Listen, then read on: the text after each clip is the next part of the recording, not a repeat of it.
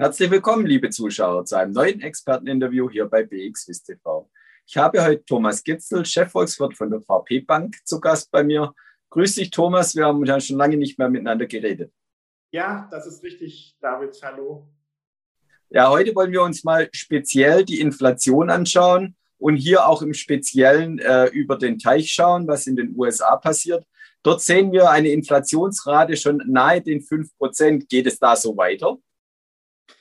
Ja, tatsächlich muss man sagen, äh, eine Inflationsrate von 5% äh, sieht jetzt auf den ersten Blick mal doch recht äh, gefährlich aus. Aber auf den zweiten Blick müssen wir einfach sagen, ja, das sind sogenannte Basiseffekte am Werk. Das heißt, im Zuge der Corona-Pandemie, gerade zum Zeitpunkt der ersten Welle, also im März 2020, sind viele Preise ja, regelrecht dramatisch gefallen. Ich denke da beispielsweise an den Ölpreis. Mittlerweile hat sich das äh, Preisniveau wieder normalisiert. Und jetzt haben wir aber eben als Vergleichsbasis dieses geringe Vorjahresniveau. Und das schlägt sich jetzt entsprechend deutlich in diesen relativ hohen Teuerungsraten nieder. Also es handelt sich letztlich um einen mathematischen Effekt, ähm, der dann auch äh, spätestens im Jahr 2022 dann auch wieder ausläuft. Ja, du hast den Basiseffekt schon angesprochen. Siehst du dann aber insgesamt gar keine Gefahren oder gibt es auch Gefahren, äh, die die Inflation noch weiter treiben kann? Ja, da wird es jetzt richtig äh, interessant. Wir haben da ein Risiko, wohlgemerkt, es handelt sich um ein Risikoszenario äh, vor Augen. Und zwar, ja, das ist jetzt auch eine äh, Corona-Spezialität, möchte ich mal sagen. Und zwar, die amerikanischen Arbeitnehmer kehren nicht so zu ihren Arbeitsplätzen zurück, wie es zu erwarten gewesen wäre. Da spielen jetzt wahrscheinlich äh, vermutlich diese Sonderhilfen der US-amerikanischen Regierung eine Rolle. Also die US-amerikanische Regierung leistet äh, für amerikanische Verhältnisse derzeit relativ großzügig Arbeitslosenunterstützung.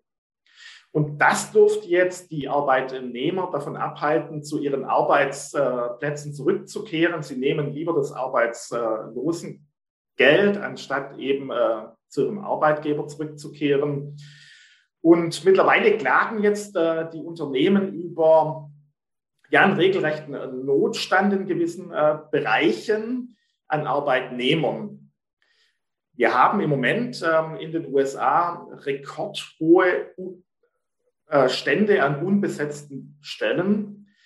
Und das könnte jetzt tatsächlich dazu führen, dass die Löhne steigen, Steigen die Löhne, besteht jetzt die Gefahr, dass die erhöhten Lohnkosten auf die Produkte umgewälzt werden. Und dann bin ich eigentlich oder wäre in diesem Falle in so einer Art von Lohnpreisspirale. Also das ist jetzt tatsächlich ein, ein Risikoszenario, das müssen wir sehr genau beobachten. Meine Vermutung ist jetzt allerdings, wenn diese Sonderarbeitslosenunterstützung Anfang September ausläuft, dann werden die US-amerikanischen Arbeitnehmer wieder in größerem Maße, in, in größerem Umfang zu ihren Arbeitsplätzen zurückkehren. Ja, und wenn die Inflation weiter steigt, intervenieren auch irgendwann die Notenbanken, hier insbesondere die US-Notenbank. Gibt es schon erste Interventionen oder gibt es Anzeichen dafür? Wie ist hier deine Einschätzung, Thomas? Naja, was, was wir jetzt gesehen haben, der US-Notenbank ist es jetzt auch nicht mehr so recht wohl in der Haut. Ähm, bei der letzten Notenbank-Sitzung haben wir jetzt doch einen, einen, anderen Tonfall gehört von der FED, äh, insbesondere von äh, US-Notenbankchef Jerome Paul.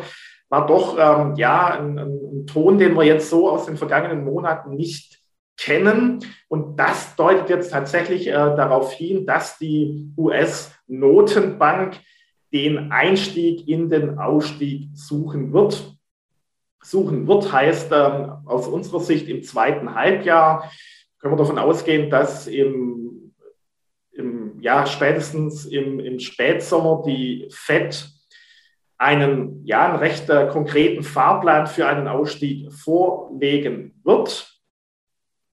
Und äh, wir rechnen dann damit, dass zum Jahresende die äh, monatlichen Wertpapier Käufe dann gedrosselt werden. Also wir sprechen hier dann vom, vom äh, viel zitierten Tapering die FED wird anfangen, in einem ersten Schritt diese monatlichen Wertpapierkäufe zu reduzieren. Das heißt jetzt nicht, dass unmittelbar eine Zinserhöhung bevorsteht. Erstmal müssen diese Wertpapierkäufe ganz eingestellt werden und in einem weiteren Schritt kann dann die US-Notenbank den Zins anheben. Also eine Zinsanhebung, äh, da unterhalten wir uns dann sicherlich über das Jahr 2022 und wenn wir uns das Jahr 2022 dann genau anschauen, dann wohl eher Richtung Jahresende. Und wenn wir dann noch kurz äh, vielleicht auch nach Europa schauen wollen, gibt es hier auch schon erste Auswirkungen? Plant die EZB ähnliches? Ähm, bislang ähm, hält sich die EZB jetzt mit einem veränderten Tonfall äh, zurück.